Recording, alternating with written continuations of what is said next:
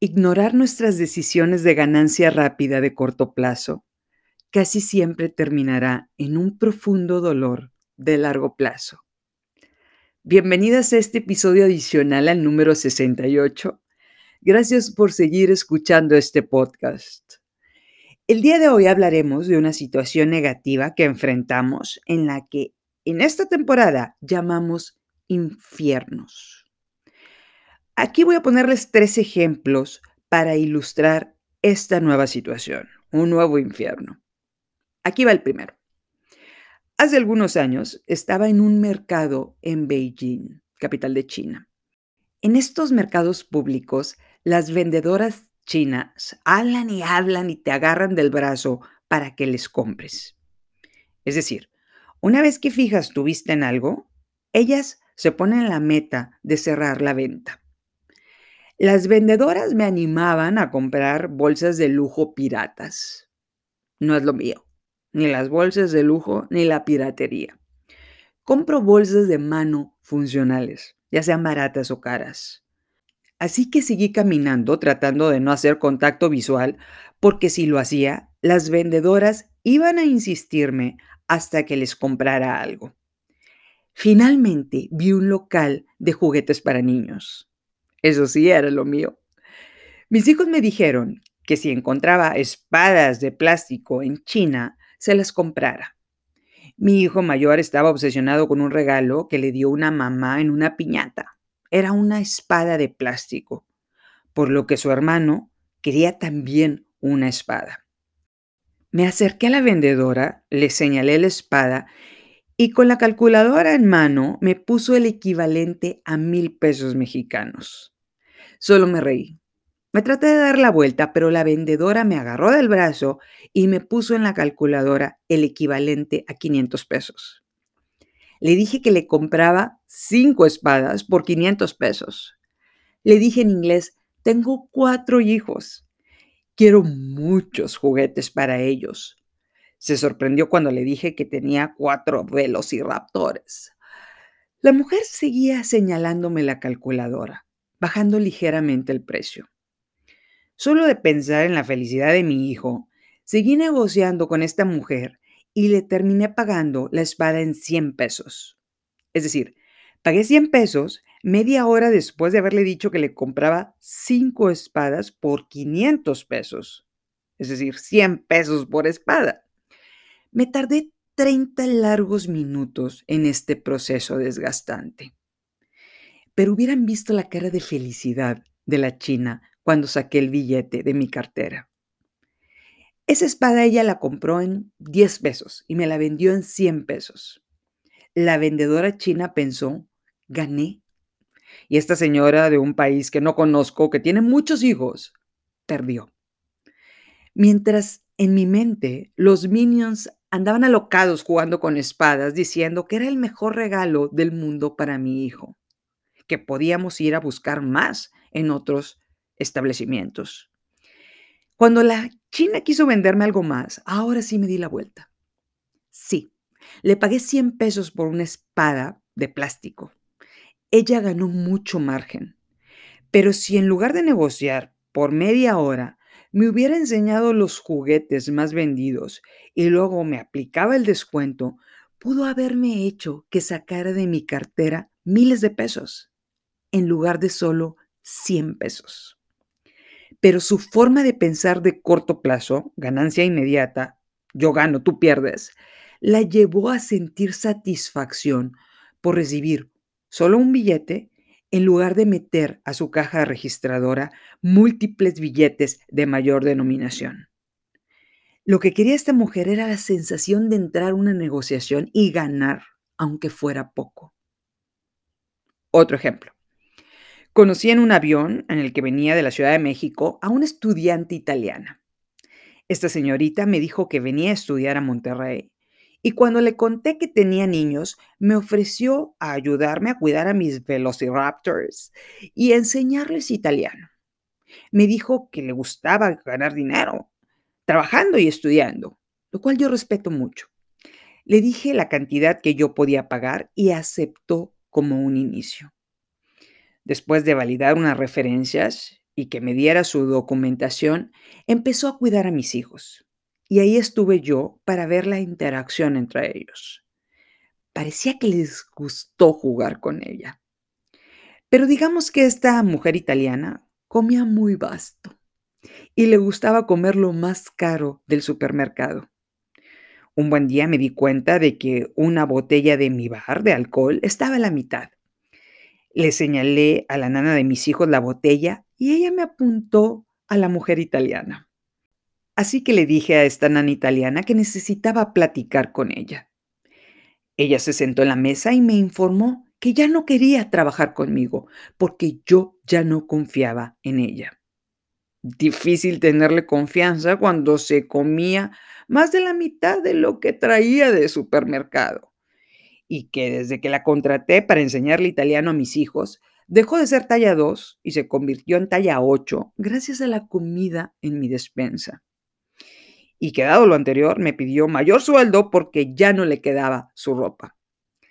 Le respondí a la italiana, di una cosa, ¿por qué crees que desconfío de ti? seguramente porque puse una cámara de video frente al refrigerador y porque puse una lista de cosas que había dentro de este para que me escribieran cuánto se tardaban en acabarse estos alimentos. Me dijo, necesito que me liquides conforme a la ley mexicana. ¡Wow!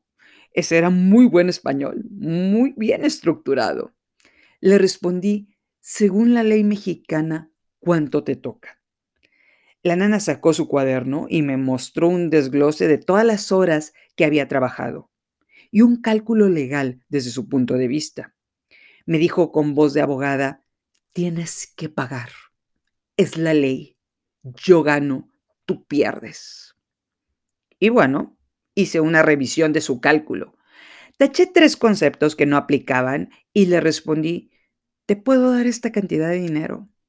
Es lo que me pides menos estos tres conceptos. Se levantó, hizo una llamada y regresó diciéndome que sí. Le pedí que escribiera una carta de renuncia de su puño y letra, que la firmara, y le firmé un cheque para que lo fuera a cobrar al banco. Me insistía que le pusiera Yuyu como nombre, porque no le gustaba su nombre real. Cuando se despidió de mis hijos me dijo, nunca debiste desconfiar de mí espiándome con la cámara frente al refrigerador. Perdiste mucho dinero por eso. Así es el karma. Me voy con la satisfacción de que te obligué a liquidarme. En lugar de responderle, pensé, me quedo con la satisfacción de que lo hiciste. Me cuesta desemplear a las personas. Gracias por renunciarme una semana antes de que te pagara el bono navideño. Al ver que no le contesté nada, se fue de mi departamento. Cuando cerré la puerta, mi hija, medio asustada, me preguntó si había perdido mucho dinero. Le respondí que no. La verdad es que desde que se fue el supermercado me salió a la mitad de lo que pagaba. Lo que le di de liquidación era lo que le iba a dar de bono de gratificación adicional por trabajar en diciembre así que ese dinero ya lo tenía contemplado. Pero ella se fue con su cheque feliz. Dígame una cosa, ¿ella ganó? Aquí va cómo termina la historia. Yuyu regresó unas horas después para decirme que no pudo cobrar el cheque porque Yuyu es el nombre corto de Giuseppina. Yo le había dicho que tenía que escribir su nombre real en el cheque, pero ella me dijo que lo odiaba y que en Italia se pueden usar los apodos para cobrar los cheques. Le hice el intercambio de cheque por su nombre real. Regresó dos días después para preguntarme si la podía recomendar. Le respondí que le autorizaba a darle mi teléfono a su nueva jefa. Quien me hablara, yo le iba a decir la verdad, tal y como ella trabajó conmigo. Me hablaron tres conocidas para preguntarme por ella, buscando recomendaciones. Les dije que trató a mis hijos espectacularmente, pero siempre llegaba a comer a mi casa en lugar de trabajar. Le gustaba agarrar la comida más cara de la despensa y que ella me pidió que la liquidara conforme a la ley mexicana o me demandaba. Mis tres conocidas no volvieron a contactarla. La idea de que los niños aprendan italiano es atractiva, pero nadie quiere enfrentar la molestia de lidiar con demandas. Cuando Yuyu finalmente pudo encontrar trabajo, le rebajaron lo que comió de alimentos y no le pagaron sueldo. La italiana todavía le debe dinero a la señora que la contrató. Dos meses después, Yuyu me pidió que si podía regresar a trabajar a mi departamento porque extrañaba mucho a mis hijos. Y me acordé de cuando estos huercos le pintaron una Y en la frente con Sharpie negro, cuando se quedó dormida en lugar de cuidarlos. Cuando le pregunté a la italiana por qué traía una Y en la frente, se vio en el espejo y dijo tantas maldiciones que digamos que pude entender el 90% de lo que decía. Todo terminaba en Tana. Le respondí a la nana italiana que le agradecía mucho volverme a contactar, pero yo ya no podía pagarle sus honorarios, aunque mis hijos la estimaban mucho. Mentí. De hecho, no. Mis hijos se quejaban todo el tiempo que ella no se bañaba, que su estómago soltaba muchos gases que olían mal y que siempre se quedaba dormida. Por eso le pusieron la Y con el Sharpie. Yo pensé que la Y era por Yuyu, pero no. Mis hijos me dijeron que era por la copa de martini que se sirvió en mi bar. ok. La historia no acaba ahí. Yuyu me volvió a llamar para ofrecerme que podía trabajar por la mitad del dinero que le pagaba. Finalmente le dije que yo no recontrato a las personas que me quieren demandar. Omití decirle, además no te puedo mantener con lo que comes, con lo que te tomaste de alcohol escondidas. Yo soy la que ya no puedo confiar en ti. Por más de que esta mujer ofreció regresarme el dinero de la liquidación y que le pagara menos, la mitad, mi respuesta fue no gracias. Su visión de corto plazo, yo gano, tú pagas, la dejó sin trabajo, sin alimentos para devorar y sin bonos adicionales en diciembre. Tuve que bloquearla de WhatsApp porque me mandaba tres mensajes diarios insistiéndome Primero disculpándose, luego exigiendo, luego chantajeando. Le respondí, mi responsabilidad terminó con la liquidación que te di de acuerdo con la ley de trabajo mexicana. La tuve que bloquear en mi teléfono porque ya me estaba enviando mensajes de voz con estas palabras terminadas en tana y eran mensajes amenazantes en italiano, al cual yo no comprendo. Yuyu ganó poco en un día pero lo perdió todo al día siguiente. Ganó su liquidación, pero se quedó sin trabajo y sin sueldo. Esta sensación podrá ser incómoda de escuchar por todas las veces que nos equivocamos en nuestras decisiones, pero créanme, concientizarla nos suma. Tercer ejemplo. Una conocida mía, llamémosle Delia, tuvo un bebé. Su esposo contrató a una enfermera porque Delia estaba pasando por un episodio hormonal muy severo. Después de dos meses, las hormonas de Delia regresaron a la normalidad. Ella pudo sentirse en paz y en condiciones de cuidar a su bebé todo el día y toda la noche. Entonces Delia se sentó con esta enfermera que cuidaba a su bebé y le pidió que buscara otro trabajo. Le ofreció pagarle dos semanas completas como compensación. Pero la enfermera se enojó. Le dijo, usted me debe dinero, señora. Todos los días me quedé 20 minutos adicionales después de mi hora de salida. Usted no me pagó ese tiempo extra. Yo no se lo cobré porque usted estaba muy enfermita. Y ahora que ya está bien, gracias a mi ayuda, me patea fuera de su casa sin dignidad. Cuando Delia quiso contestarle, entró su esposo a la sala. La enfermera le dijo al esposo que Delia le estaba gritando y que le quería quitar su trabajo porque evidentemente tenía depresión postparto. Su bebé corre peligro, señor. Su esposa no está bien de sus pensamientos. El esposo Asustado, sacó su cartera y con un cálculo rápido le pagó a la enfermera los 20 minutos diarios adicionales que ella se quedó por estos dos meses. Y le dijo que no era necesario que regresara esa noche con el bebé. él lo iba a bañar y lo iba a dormir, para no tenerle que pagar los 20 minutos extra de ese día. La enfermera tomó su bolsa, caminó con la frente en alto y sintió que se hizo justicia. Pude convencer al Señor de pagarme. La noche siguiente la enfermera llegó a la colonia donde vive Delia a cuidar al bebé, pero no le fue permitido el acceso a la colonia.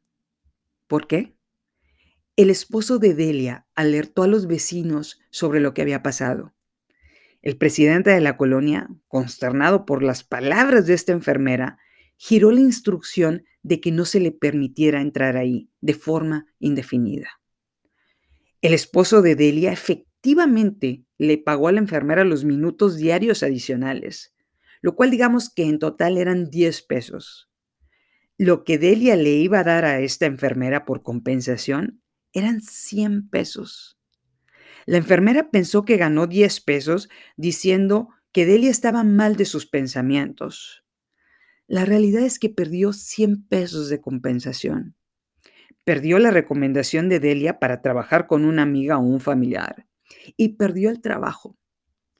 La enfermera eligió un resultado de gano poco hoy y pierdo todo mañana.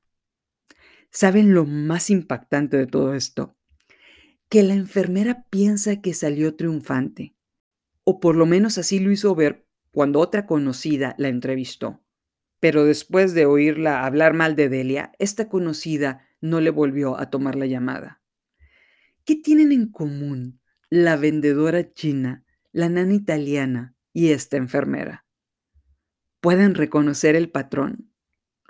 Estimada comunidad, les presento el octavo infierno de nuestras vidas. Ganar poco hoy y perder todo mañana. El engaño emocional de ganar de corto plazo, aunque perdamos todo después. Generalmente culpamos a terceros cuando esto nos pasa y lo llevamos al nivel de justicia. Y podemos caer en el papel de víctima cuando en realidad está en nosotras reconocer que tomamos esas decisiones equivocadas y poder concientizarlas para no repetirlas.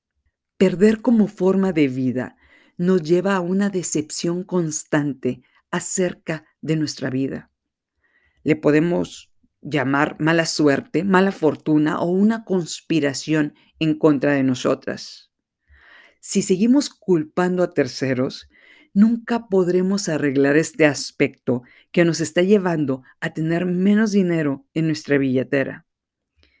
Y aquí quisiera darles el ejemplo contrario. ¿Qué hubiera pasado si la enfermera hubiera tomado la posición de gano hoy y gano para siempre? La enfermera le respondería a Delia, la comprendo señora, qué bueno que ya se sienta mejor. Sí le voy a tomar la oferta de las dos semanas de compensación porque necesito ese dinero. También quería comentarle que todos los días que he trabajado en esta casa me he quedado 20 minutos adicionales. Ese dinero me sumaría mucho para no verme apretada hasta que consiga otro trabajo. Si tiene una amiga que acabe de tener bebé, recomiéndeme.